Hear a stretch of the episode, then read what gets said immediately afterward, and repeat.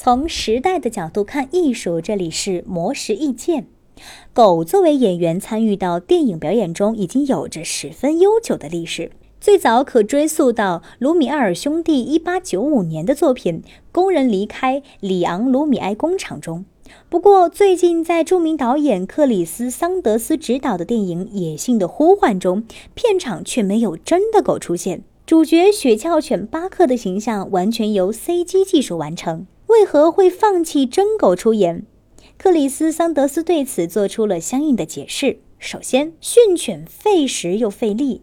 因为狗不仅要在电影中做出特定的动作，还要和人类演员进行互动。就算是训练有素的狗，也会出现意外。著名狗演员任丁丁就在拍摄的时候攻击了豪猪，剧组只能停工，等他脸上的伤口恢复。其次，动物在电影中的行为也受到严格准则的限定。这些防止动物被虐待的条例被编入美国人道主义协会电影媒体中动物的安全使用准则中。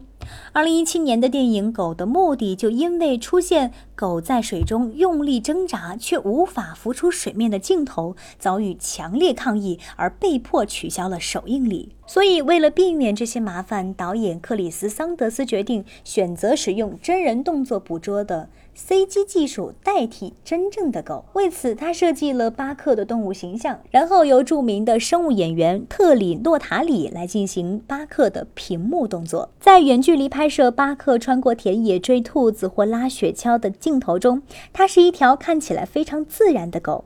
但在巴克和主人桑顿互动时，他的表情被怪异的拟人化。比如，桑顿有酗酒问题，巴克就会在桑顿饮酒的时候用不赞同的眼光看着他。这种更加人性化的形象也是电影的一种新尝试。